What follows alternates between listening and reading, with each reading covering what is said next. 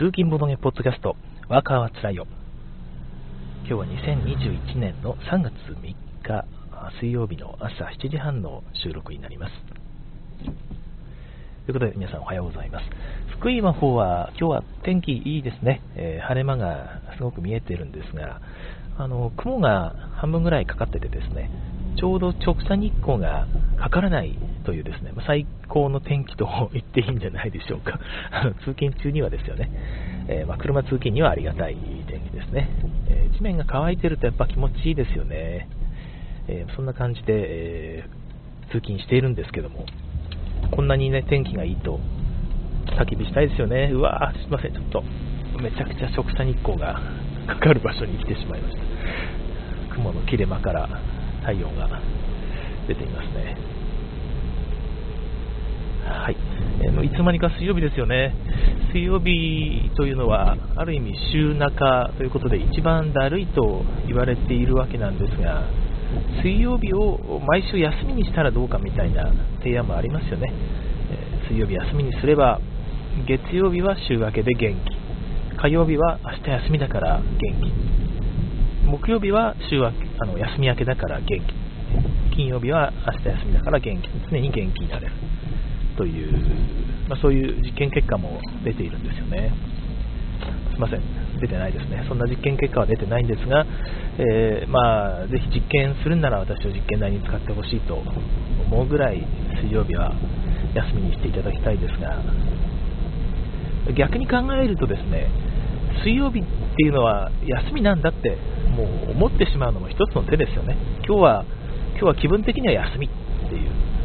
仕事はしてるんだけど休みなんだよな本当はっていうそういう気持ちで仕事をすればまあなんかこう楽しく仕事できないですかね。できないできないな。できない気がしてきたな。とりあえずまあ水曜日はちょっとね あの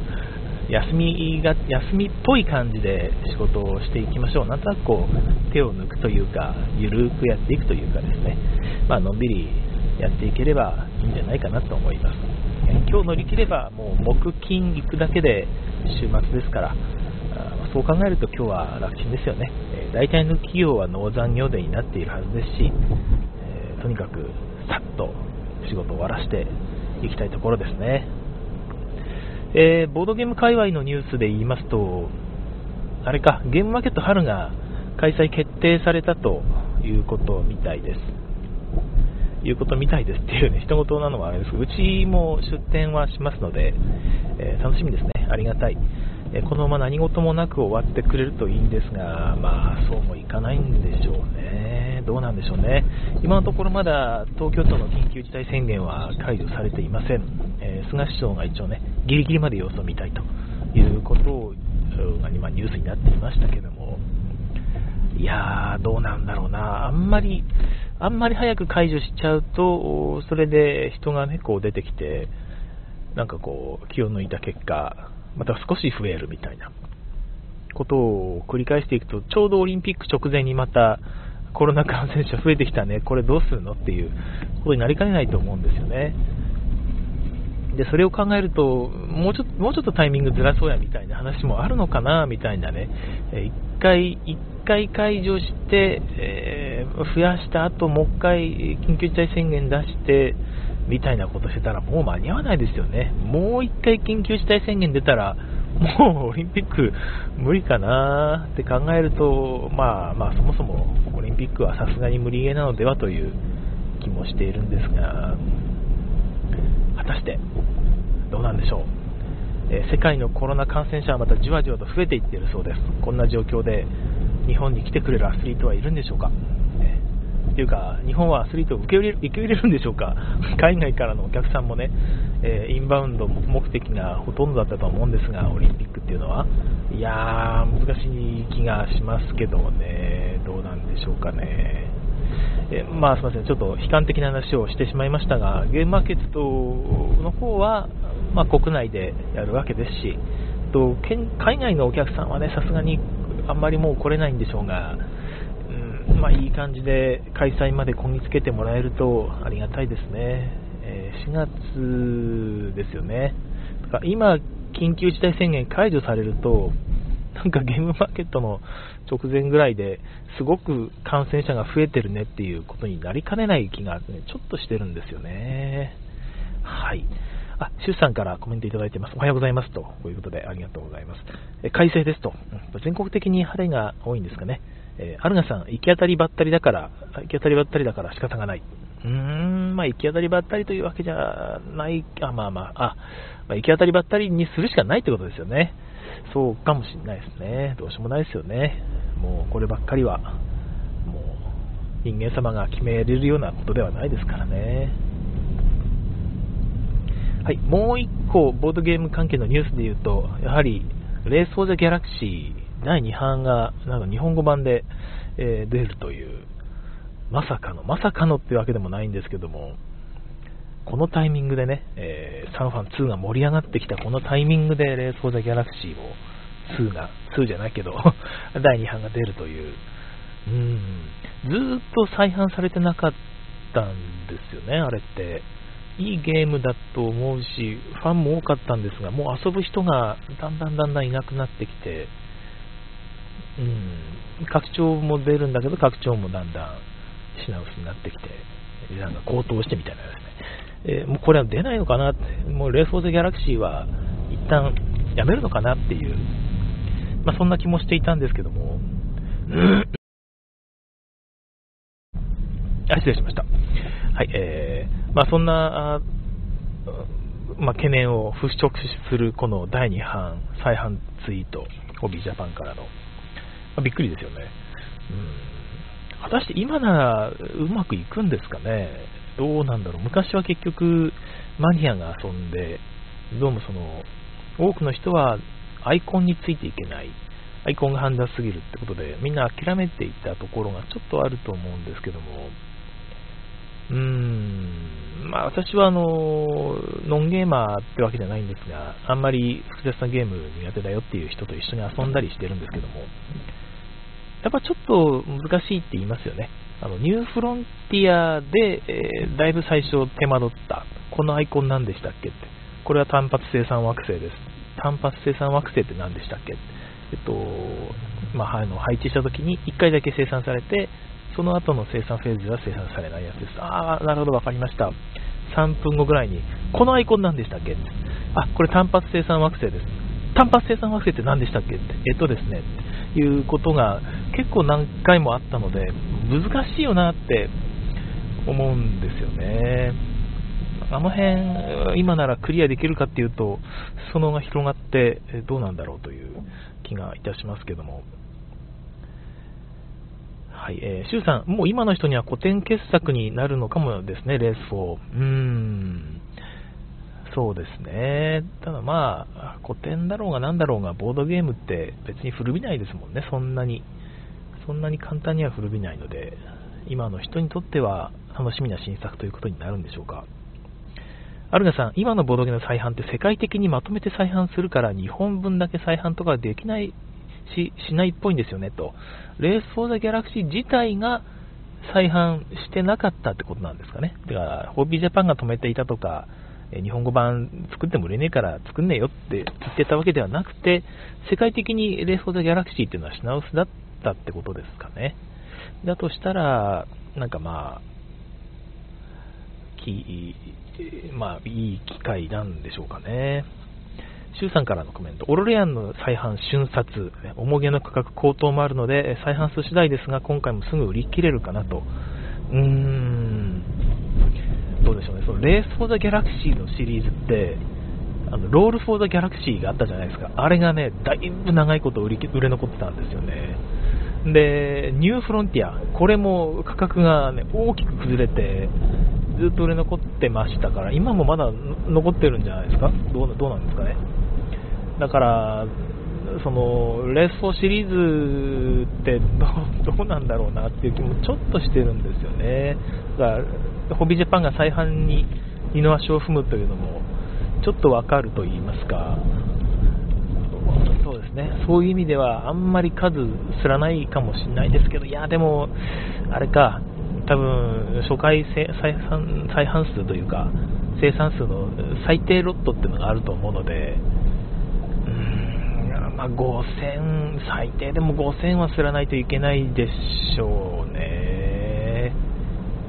3000とか2000では日本語版作ってくんない気がしますよね。5000、1万はちょっと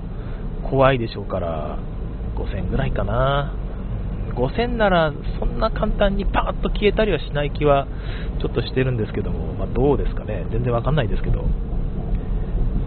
シュウさんからレース4英語版は拡張1にも含めて米国アマゾンに普通に売ってますということで、そうですね、まあ、だから多分、再販、日本語版がやっぱりなかったのかな、ちょっとわからないですが、日本語版だけがなかったのであれば、まあ、今回いい機会だったのか、それとも海外版はその再生産ですね、再生産しなくてもいいぐらいたくさん在庫があって、それが流通してたのが日本語版はあんますらなかったからすぐなくなってしまったってことかもしれないですけどね、ま今回再販ということでいい機会です。楽しみですね。あ、滝沢正さんおはようございますということでおはようございます。アルガさんどういう扱いなんでしょうね再販、えテラホさんの拡張も全然来なくて高騰してるからな。本体はだだ余りなのにと。うーん。本体がテラフォーミングマーズ、ダダ余りなのってなんでなんですかね。あれ面白いゲームだし、そんなめちゃくちゃ複雑でもないと思っているんですが、うん、拡張、拡張そんなもう品薄なんでしたっけ？何の拡張があれなんでしたっけね？私、えっ、ー、と、ヴィーナスが、ヴィーナスの拡張がいいよって言われて、えー、ヴィーナスは持ってるんですよね。あと拡張マップのヘラスなんとかでしたっけ？あれも持ってるんですが、結局遊んでないんですよね。拡張って本当買っても遊ばねえなって本当最近思うんで、いやー、拡張買わない方がいいのかなっていう気も少ししてたりもしますけども。えー、さん、すぐ全部出さずに、小出しにして飢餓感を継続させる戦略でもいいと思うんですが、うんまあ、こういうね、小手先の戦略って嫌う人もいるんですが、私もね、ありじゃないかなと思うんですよね。あんまりドーンと出して、いわゆる市場に飽和状態にしてしまうと、値崩れが始めてブランドが下がりということがありますので、普通にやっぱりこう価格を維持するためにも少しずつ出していくっていうのは全然ありだとは思いますね。なんていうか、それが買う人のためでもあると言いますか、まあ、もちろんそのあまりにも飢餓感を煽ってですねなんかこうプレミアプレミアみたいにするのは良くないですしそれはそれでユーザーが離れていっちゃいますので、まあ、いい感じで、え、最初の出荷分パッと売り切れみたいなですねそういうのもいいですよね、まあ、某某量販店に出さないっていう戦略もあったりもするんですが、まあ、どうなんですかねその辺の戦略って。某量販店に出してしまうとそのそこでしか売れない。で他の小売店で売れ残り続けるみたいな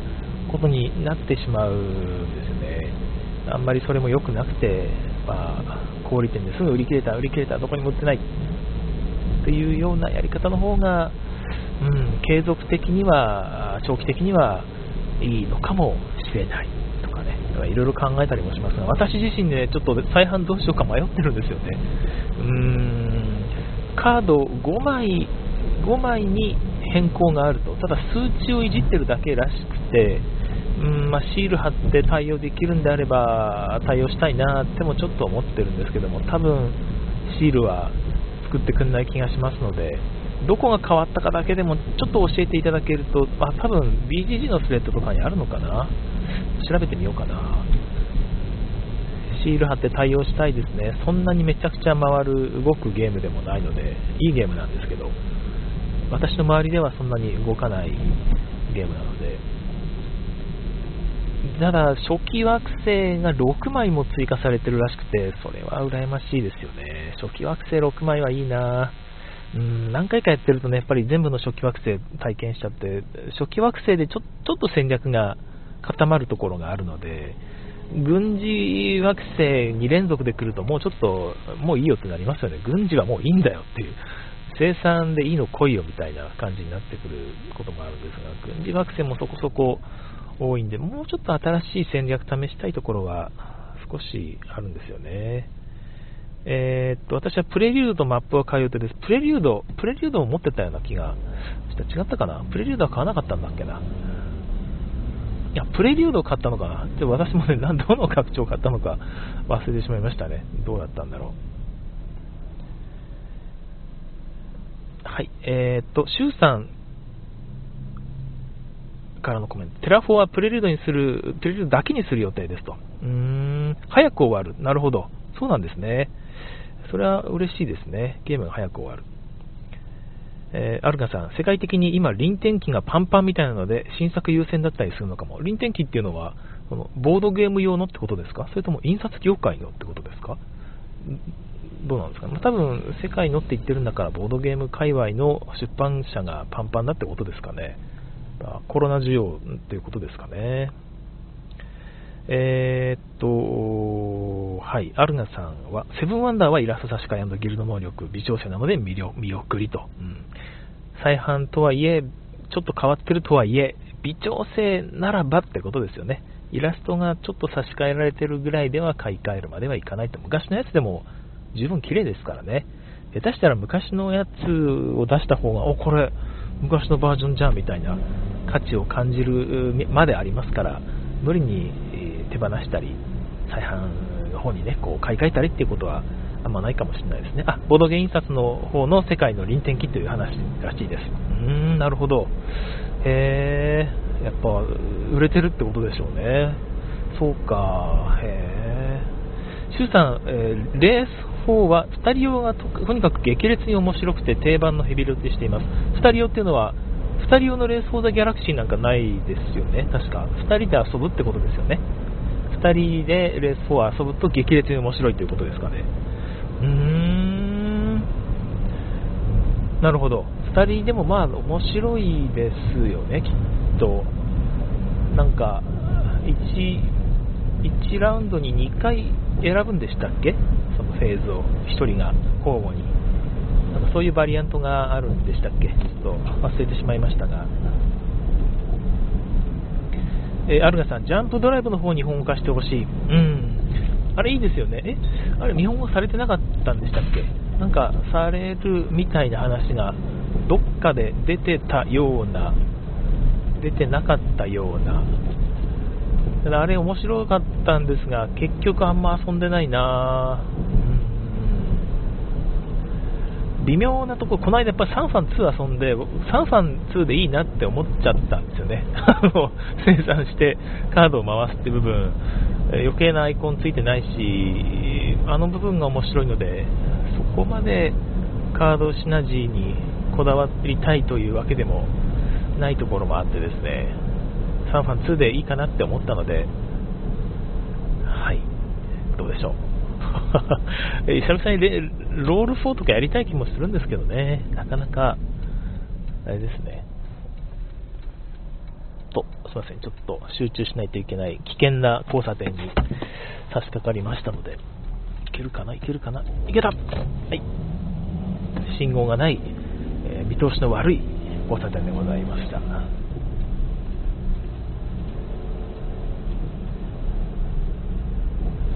えー、シュウさん、レース4の2人用ルールは週1でおすすめですと。お各自2枚のアクションをプロットするので読み合いが熱い。プロットなんですね。そっかそっか。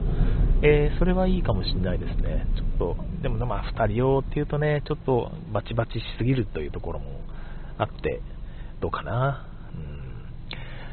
うん、レースフォードギャラクシー面白いので、ぜひ、えー、皆さん遊んでくださいね。えー、もし遊んだことがなければですね、ただちょっとアイコンが見づらいということで、今回、なんか、その辺のルールを補足する説明書みたいなのが、流れを説明するためのサマリーでしたっけ？がついてるらしいですよね。だからその辺はやっぱり意識されてたみたいですね。わかりにくいって。結局なんだっていう。私も初めて遊んだ時はね、本当わかんなくて、えー、これは大変だなって思った記憶があるんですよね。これは自分向きじゃないなって思った記憶があります。ただやっぱちょっと遊ぶと面白くて入手してしまったという経緯がありますね。当時は普通に買えましたからね、拡張がなかなか手に入らなくて、結局中古で、え探したような記憶があります。えアルガさん、サンファンはテーマが嫌だなと、今更植民地ということで、うーん、なるほど。SDGs ですかね。まあ、その辺のちょっとコンプライアンス的に気になる方にとっては嫌かもしれないですね。確かに。どうなんでしょうね。別に奴隷とかが出てくるわけではないんですけどね。はい、ということで、レース・フォー・ザ・ギャラクシーの話でしたが、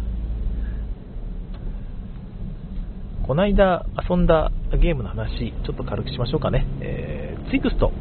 ツイクスト遊びました、ついに。ずっと古典の名作と言われていて、まあ、一回遊びたいなと思いつつ、やる機会がずっとなかったんですよね。で、やる機会がなかったっていうのは結局オープン会とかで持ち込まれる方がいなかったっていうのもあってですね、やってなかったんですが、この間オープン会で4人戦を遊びました。えー、2人はちょっとやっぱきついんですよ、私は。あのー、相手、目の前の相手とずっと完全に1対1でやり合うっていうのは、ちょっと自分にはストレスがありまして、えー、まあ、勝ち負けのあれがきつすぎるんですよね。えまあ、何かやれば必ず相手への攻撃になりますし、相手の行動はま自分への必ず攻撃になりますので、ギスギスしてしまうというのが自分にはちょっときつくて、避けたいところなんですが、4人戦のペア戦ならまあ、2人で半分こですよね。嫌なことも、嬉しいことも2人で分かち合おうみたいな感じになりますから、楽にできると。本当にガチでやろうとするとね、やっぱりペアの相手にごめんなさい、ごめんなさいとかいう、お前なんだあそこ置くんだよみたいな話になってしまうので、逆に良くないんですが、え初めてやるということで気軽に遊びましょうということで始めたんですけども、びっくりしましたね、あれ、1時間経っても決着つかない。でただ、もう大体決着見えてきたってことで、もうみんな疲弊してしまったんです、そのその頃には。もう頭が疲れたもう先を読むの疲れてきたっつって、えー、だんだんもうもうやめようみたいな感じになって、えー、収束、途中で投了して相手のチームの方ですね、えー、終わりにしましたけども、オープン会で見かけない理由はこれかって思いました。長いんですね、あれ、あの、まあ、囲碁の勝負ってそんな簡単に終わんないじゃないですか。あれと同じかそれ以上にそれ以上ってこともないのかな。まあ、同じぐらい時間がかかるゲームですね。45分って書いてあったけど、そんな、そんな早く終わるか？これって、ちょっと思いましたね。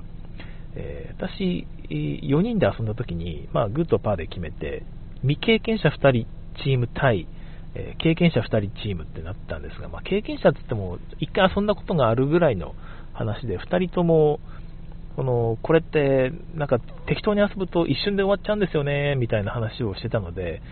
そっか、じゃあ4人戦とはいえ経験未経験者2人もいるからすぐ終わるかなって思ったりしたんですが、全然終わらないの、ね、びっくりしましたね。えー、ツイクスト、ツイクストは45分厳しそう、はい、厳しかったですね。えちなみに GP 社から今回出たんですよね。ですげえボードがでっかくて、立派な樹脂製のボードがついてるんですよね。え、で4分割されたやつでガカガコガコってこうはめて、でっかいボード1個にしてやるわけなんですけども、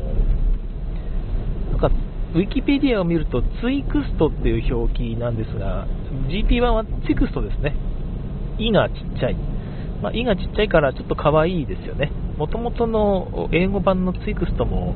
えー、まあ、最初の T と最後の T が両方とも大文字というのが正常表記らしくて、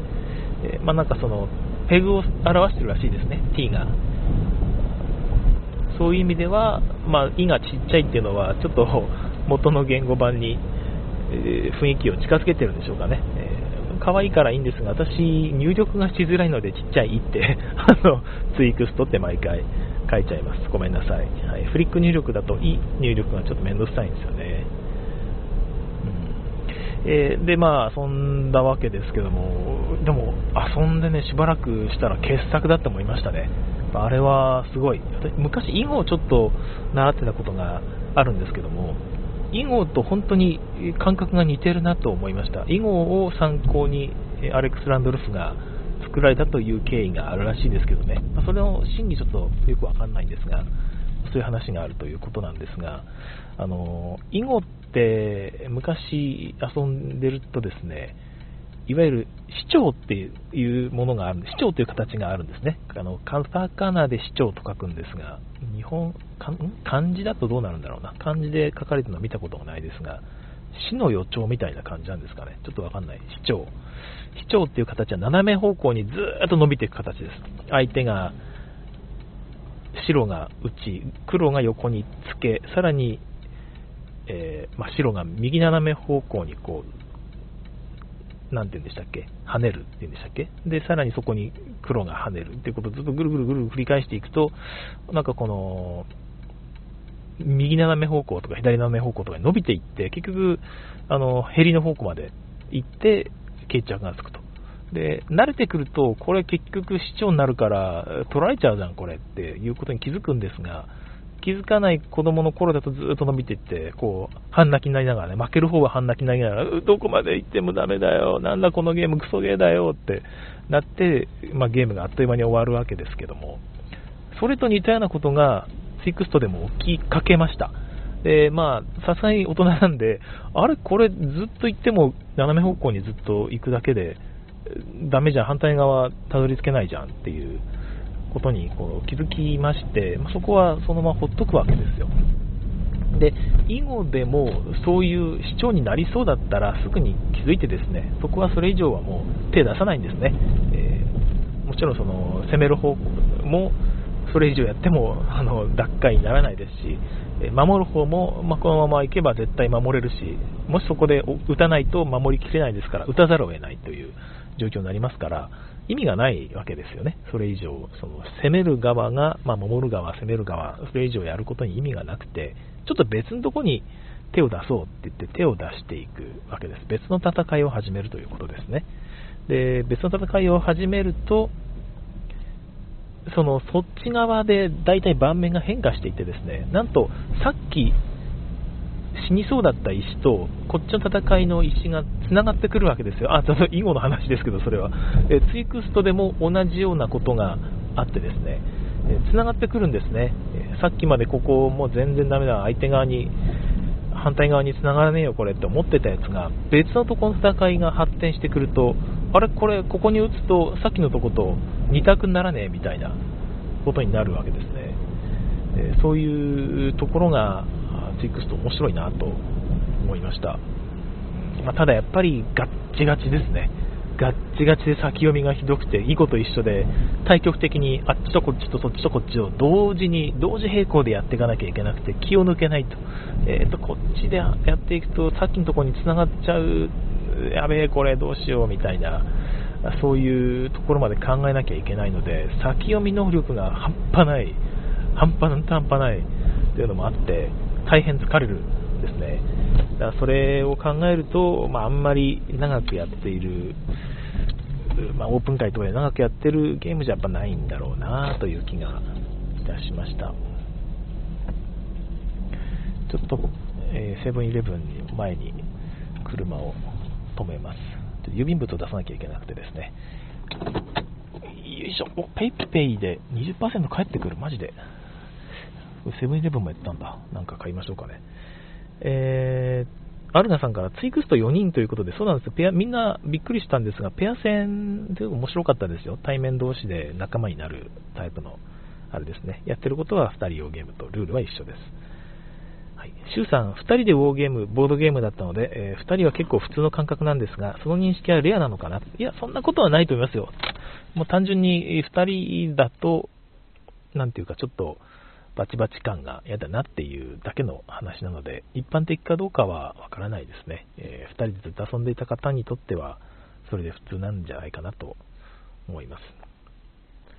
はい、ツイクスト、今まだ普通に買いますよね。ただまあ、自分はもう、次やるのいつだろうなっていう感じはしています。当面、当面出せない気がするな。あれ、あれどのタイミングで誰とやるべきゲームなんだろうなっていうのは、もともとアブストラクトそんなに苦手な上に1時間以上かかるとなると、本当、出せるタイミング、難しいです。そんな感じですが、まあ、さっき言った通りね、冒頭に言った通り、水曜日ということで、え、気合い入れて、今日はパパッとね、えー、休み感覚で仕事を片付けていきたいと思います。